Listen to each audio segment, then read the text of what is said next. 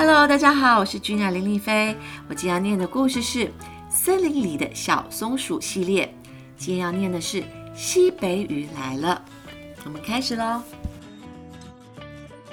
一个夏天的下午，青蛙难过的叹气说：“好热的天气啊！哎呀，连草原上的花草都静止不动。”只有三只小松鼠还是开心的玩耍。你们三个，西北雨快来喽！鸟儿说完就急着飞走了。真是好消息呀！青蛙高兴的叫个不停。糟糕，我们要赶快回到森林里。波波说。大雨就哗哗哗的下了起来。哇！全身都淋湿了。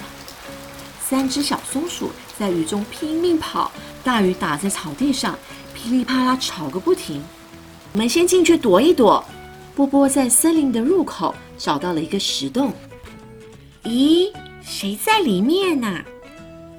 原来是一对老鼠兄妹坐在角落里。你们也来躲雨吗？嗯。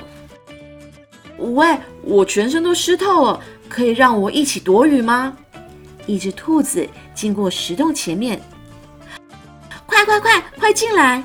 可可大声说：“雨哗啦啦的下，树叶好像在雨中跳起舞来，雷声不停的响着。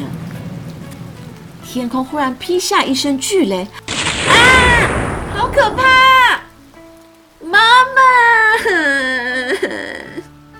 老鼠妹妹小声的叫着。”天空渐渐的亮了，雷声越来越远。哦，西北雨走了啊！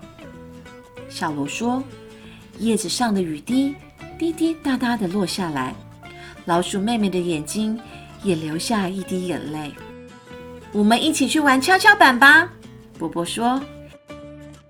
一阵凉风吹来，吹落了叶子上发亮的雨滴。我们在西北雨里变成了好朋友，小罗说。森林里的牧蝉开始叫了。The end。